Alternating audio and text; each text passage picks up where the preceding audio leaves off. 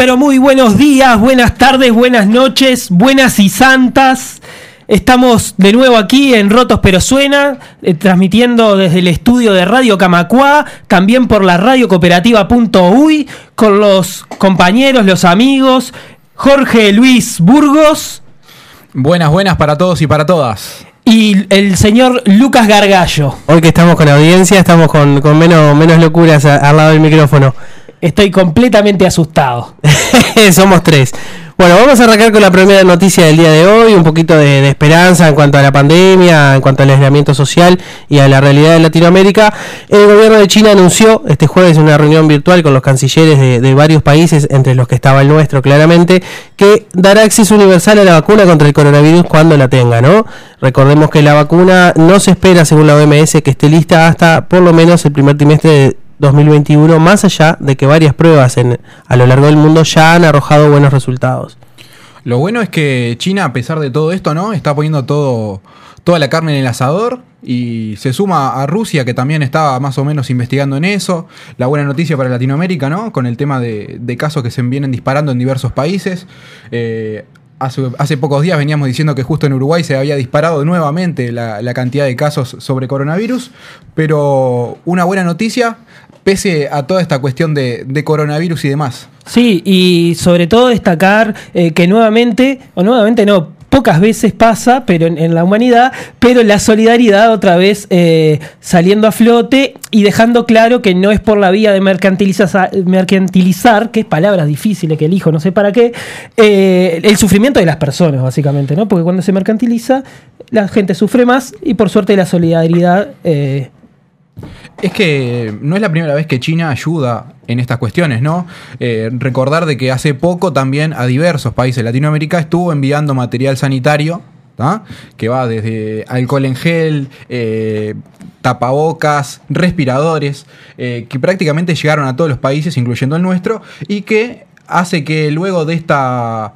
Esta, esta noticia sobre la, la vacuna, la investigación que se está realizando sobre la vacuna y la noticia de que va a dar acceso universal a esta cuestión, eh, nos da un poquito de esperanza en este mundo, como decías vos, eh, tan mercantilizado y que le sacamos un poquito las garras de las empresas farmacéuticas. Sí, hablábamos en el programa anterior, más o menos, ¿no? De que los pacientes son un- una enorme fuente de ingreso, la principal fuente de ingreso para la industria farmacéutica y en el mundo Estados Unidos, Rusia, China y demás potencias, excepto Cuba, que nunca, nunca se mete en esa rosca mercantilista, eh, están pugnando por tener el primer proyecto terminado de vacuna y eh, embolsarse una buena cantidad de dinero. Estados Unidos anunciaba ayer la compra de 100.000 dosis antes de existir a, dos farmacéuticas gigantes de, de ese país en contraposición total con la línea de, de comportamiento chino, ¿no? Eh, pasando un poco al siguiente tema. Para los que no saben, TV Ciudad largó un megaproyecto, un megaproyecto periodístico que va de lunes a viernes de 21 a 22 horas, que se llama La Letra Chica, que cuenta con tres figuras de peso eh, en su conducción, ¿no? Ricardo Piñerúa, el profe, eh, Diego González y Analía, que me disculpe, porque la verdad que si mercantilizar es una palabra difícil, el apellido de Analía está muy complejo.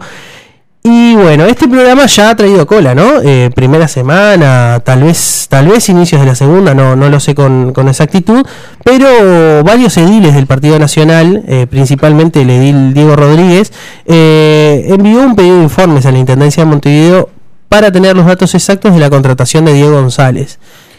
Encontramos también de que esta cuestión, ¿no? A ver, se está diciendo de que TV Ciudad y en especial este programa, lo que está haciendo es eh, campaña pro Frente Amplio, ¿no? Eh, comunicarle a, nuestros oyentes y a, y a la gente que nos sigue que TV Ciudad es un canal ¿tá? que está muy vinculado a la Intendencia de Montevideo. ¿tá? Lo que tiene es que tiene acceso público, se podría decir, y es una de las voces que directamente no se podría decir está controlada por el gobierno de derecha aquí en Uruguay. En realidad sí, eh, todo, todo parece marcar que lo que molesta del programa TV Ciudad Primero es su atractivo porque en sus primeras en sus primeras ediciones ya ha sido tendencia nacional, además de que obviamente cuenta con como conductor uno de los eh, al mayor tuitero del Uruguay, que es un valor agregado. Eh, molesta a la audiencia, molesta el hecho de que no respeta el cerco mediático o el blindaje mediático que tiene el gobierno, indagando en temas que son complejos como la alimentación escolar o por ejemplo, si no me equivoco hoy, en los pedidos de destitución sobre el fiscal Jorge Díaz. Sí, sí, y como se trató ayer también el, el, caso Océano, que tanto salpica y que tanto molesta, parece también. Por suerte, eh, ayer al, iniciar el, el programa, eh, el profe Piñeirúa eh, decía que, le parecía muy bien que, pidieran informes, que, está muy bien porque es un, canal que pertenece a, un ámbito del Estado, eh, pero que al mismo tiempo eh, estaba muy tranquilo y, y sabía cómo...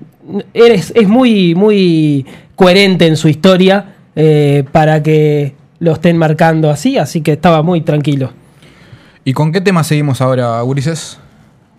Y bueno, al parecer eh, continúa el ataque a las empresas públicas y Movistar solicitó en el Parlamento poder utilizar, a modo de arrendamiento, la estructura de fibra óptica de Antel por un hecho simple.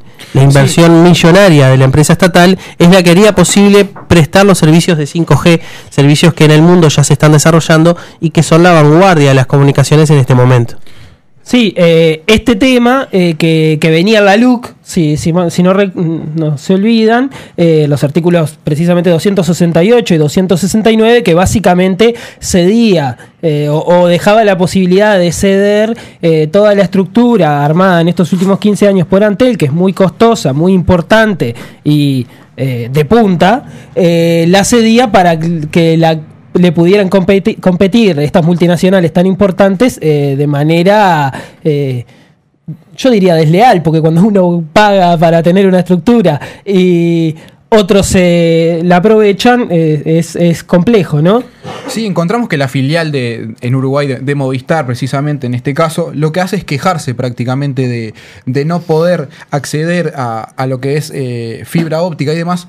Recordar que la inversión aquí en Uruguay la realizó la empresa Antel, estatal, que prácticamente ningún privado antes lo había hecho. Es decir, una de las excusas para no hacer la inversión era de que no era redituable. Es decir, esperaron de que la empresa eh, nacional sí lo hiciera para luego hacer eh, o querer hacer usufructo de esto. A ver, una de las cuestiones que expone Movistar para, para poder eh, meterse en este, en este bloque es que hay una posición dominante, se podría decir, por parte de la empresa. Es decir, que gran parte del mercado uruguayo está copado por la empresa nacional y que los privados tienen como esa cuestión de poder eh, estar presentes en el mercado.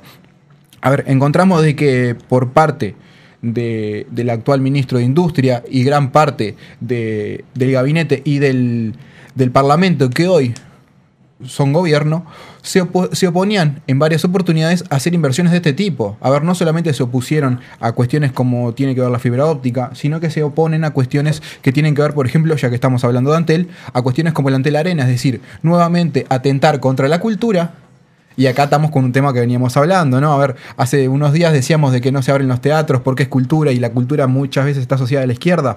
Bueno, acá está la cuestión. Todo lo que tenga que ver con esparcimiento, si viene eh, dirigido o para todos, ahí está la cuestión. ¿Queremos una, una, empresa que sea para todos y un servicio para todos o queremos para algunos pocos y aquellos que puedan pagar? Eh, queremos nosotros que sea para todos. El resto dirá qué, es lo que quiere realmente y en realidad lo viene diciendo. Y volviendo un poquito con lo otro, con más lo, lo parlamentario y los legislativos, eh, como bien decía, se sacó de la LUC eh, pero ante eh, Movistar mete este, este pedido ahora porque el tema ingresa por otro lado, no fue que, que se sacó de, de, tema, sino que va a entrar por la ley de medios, si no me equivoco los artículos 48 y 49, que ya está en comisión. Sí, en realidad la ley de medios lo que sí ya aparece es la obligación de Antel de arrendar su estructura a los cable operadores de TV. Recordemos que los cables operadores de TV, de TV, la TV cable del Uruguay, está manejada por los mismos medios públicos que hablábamos recién, que son parte del cerco blindado, eh, cerco blindado del blindaje mediático del gobierno y Movistar exige que esta medida se extienda a las telefónicas. En cuanto a la aplicación de, la red 5G, eh, hay dos maneras de hacerlo, sin duda la, de las antenas, que es la más popularizada por ciertas teorías conspirativas y, curiosidades que uno entra en internet, tienen un alcance muy menor, tienen entre 200 y 300 metros de alcance dichas antenas, por lo que la estructura que debería desplegarse para prestar ese servicio es enorme. Por lo tanto, la fibra óptica eh, desplegada en Uruguay, que supera el 80% de los hogares conectados, cuando en realidad en Latinoamérica el promedio es 45%, es vital para que Movistar y Claro eh, empiecen a arrebatarle eh, mercado a Antel. Antel claramente queda en una posición desventajosa porque hizo todo el gasto y toda la inversión multimillonaria para poder brindar ese servicio y sucedan cosas como para marcar un ejemplo, eh, terminen siendo votadas en contra sus rendiciones, claramente porque este tipo de medidas son las que las vuelven poco rentables. Sí, yo me animo a decir también de que muchas de las cuestiones que tienen que ver, por ejemplo, en, este ámbito de, de pandemia y demás, todo lo que tiene que ver, por ejemplo, con educación, ¿da? ¿qué hubiera sido de, de la educación a distancia si no hubiera sido por la inversión en fibra óptica? ¿no? A ver, por algo Uruguay está catalogado como dentro de los países más veloces en el mundo destacado. Uruguay, si no me equivoco, es, es parte del 5D, son los países más digitalizados del mundo. 9D. 9D. Eh, me, me encanta, me encanta la corrección. Pero, a ver, que nos destaquen en el mundo por este tipo de cosas, quiere decir que detrás de esto hubo una política pública firme, que hoy por hoy lo que se quiere es desmantelar de a poquito, ¿no? Porque por un lado es, es el gobierno que va dando paso a este tipo de cuestiones mediante la LUC o la ley de medios y demás. Por otro lado son los privados que quieren hacerse eh, cargo de las empresas públicas y seguir la línea de otros países como pasó en Argentina y otros países eh, latinoamericanos. Y acá está la cuestión, ¿no? ¿Qué tanto realmente queremos como uruguayos que eh, el acceso al Internet, por ejemplo, porque hoy por hoy todas las personas, sea con una computadora, sea con un celular, sea para escucharnos a nosotros en línea, está todo digitalizado y todo viene por Internet. Bien, sí, y para ir redondeando ya con este tema, eh, decías recién plan Ceibal, teletrabajo también y telemedicina, tres eh, cuestiones bien fundamentales en, esto que vos también mencionabas de, la pandemia y de cómo sobrellevarla, eh, que muestran nuevamente que con empresas públicas fuertes la cosa se puede llevar eh, un poco mejor. Y cuando decimos todas estas cosas y nombramos tanto Antel, es eh, prácticamente imposible no nombrar a Carolina Cose que dio vuelta, parece, las encuestas, o las encuestas se dieron vuelta, uno nunca sabe. Eh, y que parece que, dio vuelta la cosa en, en el Frente Amplio y estaría primera. Eh, Sí, encontramos de que en, en septiembre va a haber unas elecciones departamentales que fueron aplazadas, ¿no? Originalmente iban a ser en mayo, donde encontramos eh, por Montevideo, encontramos cuatro candidatos, tres por el Frente Amplio, Carolina Cose, como decía Felipe, Daniel Martínez y Álvaro Villar, y encontramos por el otro lado a um, Laura Raffo, que viene en este conglomerado llamado Coalición, que va a los ponchazos como puede, y que encontramos de que, como decía Felipe, eh, Carolina Cose eh, toma la delantera en esta encuesta dentro del Frente Amplio con un 21%, seguido por Daniel Martínez con un 20% y Álvaro Villar con un 16%, totalizando el Frente Amplio un 57%. Encontramos del otro lado a Laura Raffo con un 33%. Sí, eh, en realidad siempre que se presentan nuevas encuestas está la tentación de, de compararlas, pero no es riguroso comparar encuestas de encuestadoras distintas, ¿no? Así que vamos a dar los datos que ya tenía la misma encuestadora en su encuesta anterior, que daban que Daniel Martínez lideraba bastante cómodo en ese momento con un 26%, Carolina Cose tenía un 18% y Álvaro Villar contaba con un 13%, mientras que Laura Raffo, por el otro lado, acumulaba 34%.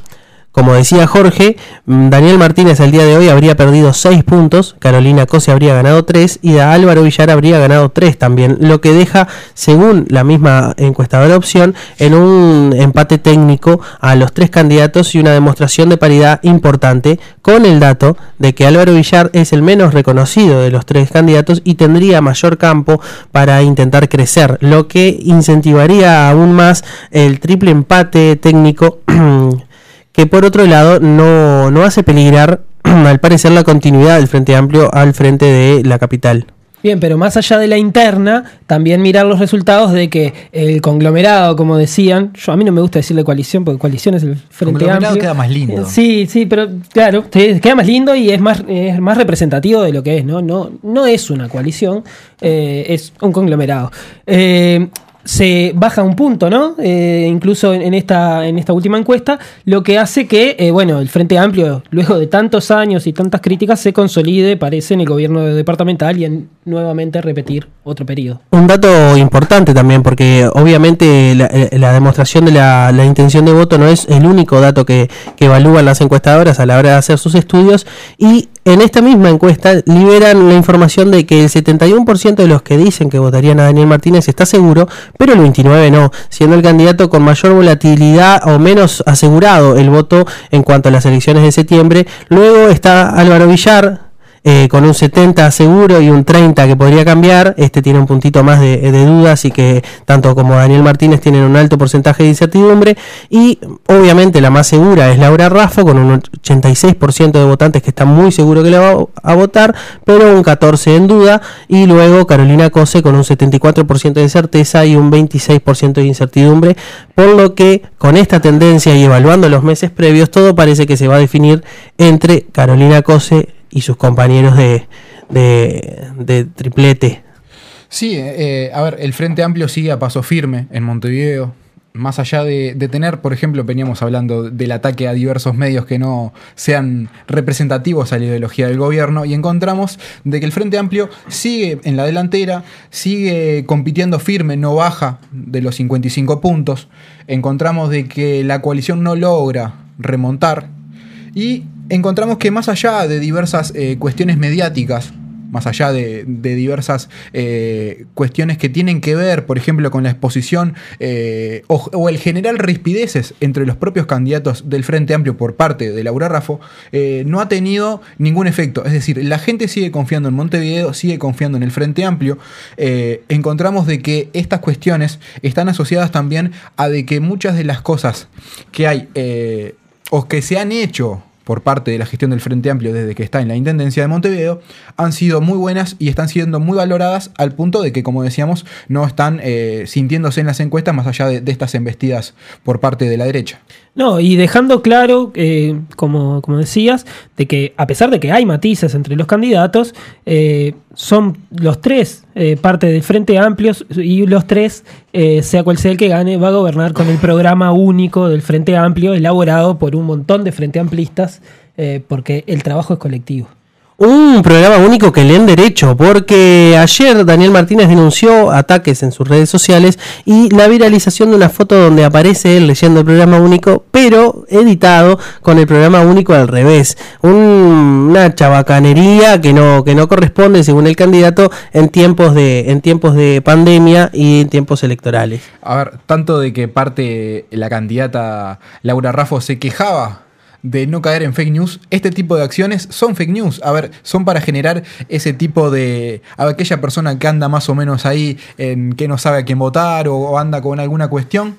Tratar de decirle, a ver, el candidato ni siquiera es capaz de poner el programa bien. Entonces, generando este tipo de, falsas noticias que tanto criticamos, no solamente en, en, este ámbito, sino en diversos ámbitos eh, de la sociedad. Eh, a ver, una campaña limpia en todo aspecto es algo que necesitamos por el bien de la ciudadanía y el bien de la democracia. Y ya que estamos, seguimos con el, con el siguiente tema, ¿no? A ver, veníamos hablando de que hay diversos recortes en presupuesto, se atacan no solamente a las empresas públicas, se atacan a los programas que son eh, independientes sino que y no van en la línea de, que pretende el gobierno en lo que tiene que ver con información, y se ataca también a lo que tiene que ver los presupuestos. En este caso, por ejemplo, eh, salió la noticia de que en el día de ayer eh, se empieza a hacer un presunto recorte al presupuesto de la UDELAR entre un 15 y un 20%, que lo que hace principalmente es afectar eh, los gastos de funcionamiento e inversión. A ver, recordad de que este, este gasto que se ha aumentado, más bien no gasto, sino una inversión que se ha realizado en los gobiernos anteriores, ha dado a que la educación a distancia y la educación en lugares eh, que no son la capital, es decir, al haber desarrollado diversos centros eh, regionales, dio acceso a, que los estudiantes pudieran acceder eh, a la educación desde sus lugares de residencia, ¿no? No tuvieran que trasladarse a Montevideo. Sí, no. eh, entonces, eh, lo que significa es que si se recortan eh, el presupuesto de, la UDELAR, lo que se va a hacer es recortar la educación, ¿no? Eh, no solo en términos presupuestales, sino hasta en términos geográficos, como, hacía referencia recién Jorge Luis. Eh, y, y- pensar bien, ¿no? Eh, la UDELAR en estos años ha llegado a, no a todo el país, eh, no, no es un hecho fácil ese, pero sí eh, ha tenido un despliegue muy interesante. Eh, pienso en el, en el litoral, con sus sedes en Salto, Paysandú, no me quiero olvidar de nada, pero seguramente me voy a olvidar de alguno. En el centro, Tacuarembó, en el norte, Rivera, en el este, con el Cure de Rocha, Maldonado, creo que agarra la Valleja también. La UDELAR está teniendo un ha tenido un desarrollo eh, para poder llegar a más personas, para que más personas puedan acceder a la educación universitaria. Y además eh, de lo geográfico hay muchos otros gastos que son importantísimos, que se, eh, pretenderán recortar. Pienso en los comedores universitarios, por ejemplo, que, que le da la posibilidad a un montón de gurises que capaz que si no pueden acceder a ese comedor, tienen que trabajar ma- o tienen que trabajar más horas porque seguramente ya trabajan eh, para poder comer y van a dejar de estudiar, no sé. Sí, acá está la cuestión es saber, eh, primero que nada, como dice la canción, con hambre no se puede pensar. Y estamos recortando en alimentación, no solamente en la cuestión del UDELAR, sino que también en la educación pública, a ver, principalmente en, en lo que es eh, primaria. Y acá está la cuestión, a ver, ¿qué tanta gente mueve la UDELAR en sus diferentes, diferentes sedes fuera de Montevideo? Más o menos unos 139 mil estudiantes, se podría decir. ¿ah? Lo que hace es, eh, perdón, esa es la matrícula general que hay. Entonces, eh, el número exacto sería unos 20.000 estudiantes que están estudiando fuera de Montevideo. ¿Qué hace? A ver, esos 20.000 estudiantes, hoy por hoy, ¿están teniendo accesibilidad en sus lugares de residencia? Sí. Muchas veces eso es una cuestión que responde a que un problema que tenemos en, Uruguay y que tenemos en gran parte de Latinoamérica es el despoblamiento de, lo rural, del campo. Ahí está la cuestión. A ver, realmente darle un- una salida laboral y una salida estudiantil a esa gente eh, en esos lugares que son fuera de Montevideo hace de que no tengan que venir a trabajar y a estudiar a Montevideo, que, a ver, no todos pueden. Y una cuestión que hay que destacar es que Uruguay, eh, por ejemplo, en mi caso, eh, la, gente que es primera generación que entra en la universidad es casi el 60%, ha, ha crecido una cantidad. A ver, que hubiera sido, por ejemplo, compañeros, lo digo en mi caso, yo soy de Montevideo, ¿no? Pero gente que ha venido de Rivera, que ha venido de Cerro Largo, realmente podrían costearse eh, est- este traslado a la capital. A ver, por ejemplo, la ayuda estudiantil que decía Felipe recién en lo que tiene que ver, por ejemplo, con el comedor, ¿no? Más allá de, de diversas becas y demás.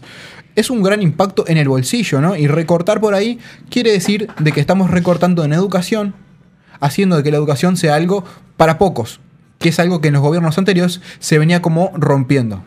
Eh, sí, pero para, para definir, eh, mañana la UDELAR va a decidir cuál va a ser su, eh, su pedido de presupuesto, que obviamente no va a ser ni cerca de lo que necesitan porque son conscientes de las condiciones, pero están preocupados por determinados ejemplos, ejemplos que daba el rector, que hablaba Jorge recién. En el interior, en el 2010, se proyectó la creación de tres centros universitarios con una capacidad más o menos de 12.000 estudiantes, pero hoy funcionan con 20.000 y una matrícula de la UDELAR que creció de 120.000 estudiantes a 139.000, a pesar de que algún eh, parlamentario ayer decía que la matrícula no había crecido, algo que es absolutamente falso.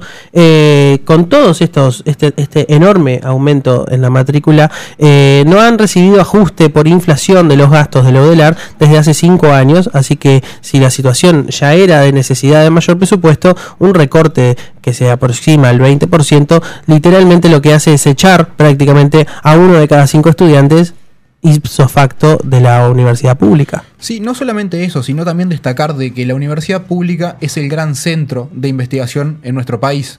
Principalmente, por ejemplo, ya que veníamos hablando del tema de la pandemia y demás, en asociación, por ejemplo, con el Instituto Pasteur y lo que tiene que ver, por ejemplo, con el desarrollo de los test para diagnosticar si tienen o no el coronavirus. Y es ahí donde realmente, si se recorta en presupuesto, se recorta en investigación, realmente lo que hace es recortarse en calidad de vida eh, de cada uno de los uruguayos y uruguayas.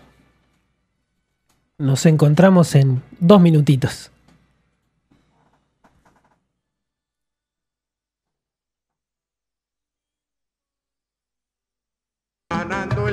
Ganando el ciento por ciento con casas de apartamentos y echar al pueblo a sufrir y seguir de modo cruel contra el pueblo conspirando para seguirlo explotando y en eso llegó Fidel.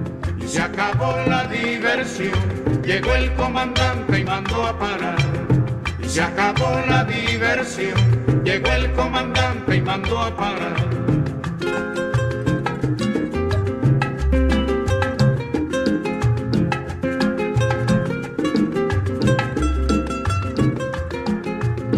Aquí pensaban seguir, tragando y tragando tierra, sin sospechar que en la sierra se alumbraba el porvenir. Y seguir de modo cruel la costumbre del delito, hacer de Cuba llegó Fidel. Y se acabó la diversión, llegó el comandante y mandó a parar. Y se acabó la diversión, llegó el comandante y mandó a parar.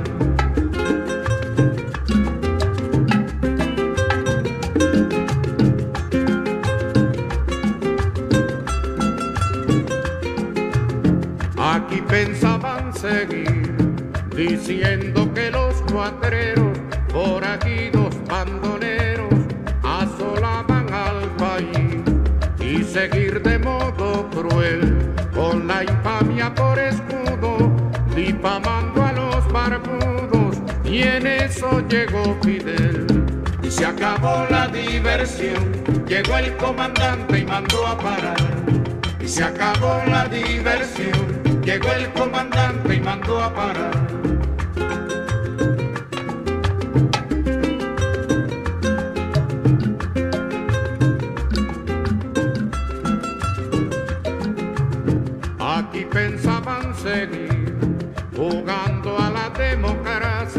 Y el pueblo que en su desgracia se acabara de morir y seguir de modo cruel sin cuidarse ni la forma con el robo como norma y en eso llegó Fidel.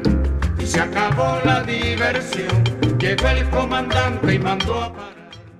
Y se acabó la diversión llegó el comandante y mandó a parar Y en eso llegó Fidel de Carlos Puebla, estábamos escuchando. eh, no, es antojadiza esta canción, estamos en el mes de julio, a, a dos días hoy, de tres días de llegar al 26 de julio, que es el, va a ser el aniversario del asalto al cuartel de Moncada. eh, y saludar a la revolución cubana con, con esta canción.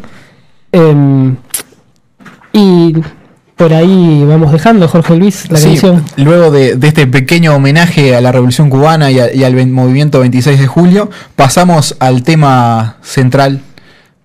¿Qué cuál nos trajiste hoy, Felipe? Bien, hoy vamos a empezar a, a hablar de, de- bueno, retomando este espacio que, que empezamos el, el- el- el podcast pasado, eh, en donde intentamos pensar un poquito más, reflexionar un poco más, eh, bajar un poco la pelota y, y pensar. Eh, vamos a hablar de maternidad y paternidad en el trabajo. Vamos a empezar eh, lo que va a ser capaz que más de una charla, porque es un tema muy, muy amplio, muy que da pa- pa- para varios debates y que además estaría bueno en, en el futuro contar con alguna compañera también eh, dando esa óptica. Por ahora somos nosotros tres y no nos hemos invitado a, a invitar a nadie más porque calculamos que todavía no nos escucha nadie, siendo realistas. Y bueno, vamos a empezar, pero para hacer el ejercicio también de, empezar a pensar en todos los temas, eh, vamos a hablar un poquito de maternidad y trabajo que, que, se nos ocurría en, base a, un informe de, ONU Mujeres que, toma sobre todo eh, varios estudios de, de la Facultad de Ciencias Sociales de la Universidad de la República que, que nombrábamos hace un rato y que tan importante es. Eh, bien, eh, la maternidad y la paternidad del trabajo, eh, ya sabemos que eso trae, trae algo a, primera vista que es eh, nuevamente la desigualdad entre varones y mujeres, ¿no? Eh, sabemos que, que las mujeres, por ser madres, eh, em, están por ahora, yo creo que hasta condenadas a tener salarios más bajos, menos acceso a, menos eh, puestos de trabajo, eh, que eh, obviamente no compartimos y, que debemos cambiar y que hay experiencia internacional para que, que demuestra que esto no tiene que ser así y que hay posibilidades de, generar cosas para que esto vaya, vaya cambiando con hechos concretos, con legislación, eh, que, que pueda hacer que, que se revierta esto, más allá de las luchas que dan eh, y, las mujeres de nuestro país lo vienen, las mujeres del mundo, pero las de nuestro país lo vienen demostrando, eh, sobre todo con eh, los 8 de marzo, con las marchas que, que, son multitudinarias. Sí, no solamente destacar esto, ¿no? A ver, siempre el tema de los cuidados, no solamente en lo que tiene que ver a, paternidad y maternidad, siempre está asociado, por ejemplo, a las mujeres, sino que también, por ejemplo, el cuidado a los adultos mayores y demás, siempre va como en una cuestión de que es una mochila que las mujeres tienen que cargar. Y buscamos en parte eh, con, este, con este pequeño informe el desmontar esto. A ver, hay gente que realmente está preocupada por este tema, que realmente cree que las licencias tanto maternales como paternales deben ser eh, extendidas, ¿no? A ver, encontramos que, por ejemplo, eh, las eh, licencias paternales, un 66% prácticamente cree que deben extenderse. Es decir, a, régimen total. Y encontramos que, por ejemplo, en la gente que trabaja un medio horario es un 61%. A ver, eh, ¿esto qué quiere decir? De que aquellos trabajadores que realmente eh, no pueden acceder a pagar un cuidador, por ejemplo, están dispuestos a poder, si desde sus lugares de trabajo se le da esta, este beneficio, el poder hacerse cargo de, de los, de los cuidados. Sí, ¿no? Eh, primero que nada, también darle, darle mérito a la investigación, ¿no? Porque cuando Felipe nos presenta este tema y nos ponemos a leer un trabajo de ONU, encontramos un excelente trabajo sobre la maternidad y paternidad en el trabajo de Karina Bastiani, Natalia Genta y Valentina Perrota, tres investigadoras que, la verdad, por lo que al menos yo he podido leer, hacen un trabajo intensivo y de alta calidad, donde explican por, ejemplo, que Uruguay, en el marco del diseño del Sistema Nacional Integrado de Cuidados, modificó el régimen legal de licencias para garantizarle ese derecho a los trabajadores privados. Además, en 2013 amplió dos semanas más para llegar a las 14 la licencia por maternidad y cumplir con el mínimo establecido de un convenio, el número 183 de la Organización Internacional del Trabajo, ¿no? Eh, en, cuanto a la, a, en cuanto al uso de esta licencia y del conocimiento de las licencias de que también existe por paternidad, eh, las investigadoras presentan varias encuestas donde se nota que el desconocimiento de la existencia de la licencia por paternidad es bastante alto en comparación con el obvio conocimiento de la licencia por maternidad. Sí, encontramos, por ejemplo, el porcentaje de personas que utilizaron la licencia por maternidad, paternidad y del de régimen laboral de medio horario, ¿no? Donde, por ejemplo, la licencia por maternidad alcanza el 96.5%, eh, la licencia por paternidad el 83%, el medio horario para mujeres eh, un 69,6%, es decir, un casi un 70%, y el medio horario para varones un 4,5%, es decir, acá va en parte de lo que decía Lucas, ¿no? Eh, ¿Qué tanto juega ese desconocimiento por parte de los varones en cuestiones que tienen que ver con la paternidad y el acceso a este tipo de, de beneficios, ¿no? Que hacen de que los cuidados no solamente recaigan en las mujeres, sino de que realmente como varones seamos partícipes en la crianza y el cuidado de en, la familia y en el hogar, en donde realmente si las empresas se ponen eh, la camiseta, que en parte se viene trabajando, ¿no? Como decía Lucas, mediante acuerdos con diferentes empresas, con diferentes legislaciones, para poder eh, avanzar en esta cuestión que también es agenda de derechos. Sí, el dato preocupante, sobre todo de, de esto que vos mencionabas, es eh, el tema del medio horario, ¿no? Que es en varones un solo, un solo un 4.5% lo utilizan, lo que quiere decir que poco tiempo después del nacimiento de, la criatura, eh, cuando se terminan las licencias, ya el cuidado de, de las niñas queda, queda a cargo de sus madres, eh, prácticamente en un 100%, y los varones todavía no nos hacemos cargo eh, de la situación, ¿no? Sí, la, la, reinserción en cuanto a géneros después del uso del medio horario por maternidad y paternidad es bastante menor en las mujeres, que es un 86.4%, que en los hombres, que prácticamente el 100, por no decir por no decirlo, el 96% de los varones que usaron la licencia por paternidad se reintegraron sin ningún tipo de problemas a su trabajo luego de utilizarla. En cuanto, a, en cuanto al uso del medio horario en el tema de la maternidad, eh, encontramos en este estudio que cuanto mayor es la empresa, eh, más posibilidades de que se cumpla bien, pero que las mujeres normalmente de estrato socioeconómico más bajo que trabajan para empresas de menor porte y de mayor irregularidad no encuentran la posibilidad de ejercer este tipo de derechos por un tema de eh, no respeto por parte de los empresarios de las garantías y de los derechos laborales de sus empleadas. Sí, y por ejemplo, acá hay una cuestión de que, por ejemplo, se presenta en el informe qué piensan los trabajadores eh, y trabajadoras acerca de que los varones usen la licencia eh, paternal y el medio horario, ¿no? A ver, eh, encontramos de que la utilidad de estos distintos permisos, ¿no? Para que haya un involucramiento más fuerte de los varones en lo que tiene que ver con el cuidado, eh, nos da como datos de que el 72.1 cree que es mucho la importancia de que la utilidad del medio horario, por ejemplo, y un 71.8, es decir, más o menos los guarismos están, están parecidos en lo que tiene que ver a la utilidad de la licencia por paternidad. A ver, eh, el apoyar y el poder estar presente, como decía Felipe, no solamente en el cuidado, sino también en, la crianza, de, de los niños y niñas, tiene que ver eh, con una cuestión también generacional. A ver, nosotros tratamos, a ver, al exponer este, este tema, de que los cambios que se vienen dando realmente se, se lleven a la cancha. De que no queden meramente en un papel, de que también se acompañe con legislación, que se acompañe con investigación y que realmente se trate como de cambiar esta matriz que viene asentada de décadas, ¿no? De que hay, hu- hubo y, hay una, un avance en esta, en esta cuestión, de que realmente se puede avanzar mucho más y de que la paternidad y maternidad sea algo que sea compartida, que sea no solamente una cuestión para mujeres, sino de que también como varones debemos hacernos cargo de este tema. Sí, no, y además de, de tener que hacernos cargo de, de este tema y de, y de que no nosotros no tenemos que ayudar, no tenemos que esas todas esas frases que, usamos siempre, ¿no? Porque es como que ta, es tu responsabilidad y si querés te doy una mano. Eh, no es así, obviamente. Eh, tenemos que hacernos parte y tenemos que cumplir nuestro 50% de, la responsabilidad, eh, porque es justamente como, como decías vos, Jorge, es una cosa de, de- de ambas partes, de padre y madre.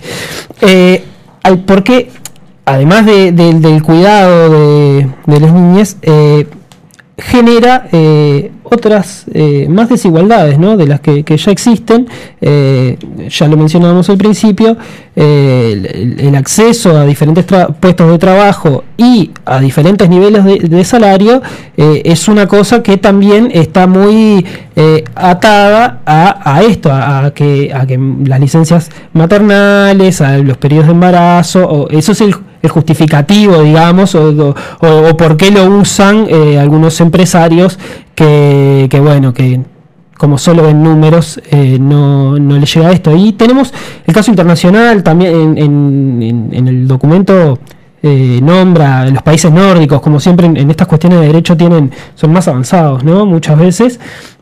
Como desde hace ya mucho tiempo se ha extendido la- las licencias por maternidad a que sean por paternidad también, y cómo eso, eh, sobre todo creo que son Dinamarca e Islandia, eh, que eso no está en el documento, eso lo, leí por otros lados, eh, cómo ha- han mejorado su- sus niveles de, igualdad salarial, porque si ambos eh, pueden salir el mismo tiempo de, de licencia, tienen obligación incluso en Dinamarca de, eh, no, no por periodos, pero de, de ciertos días, tiene que salir sí o sí el varón eh, de licencia.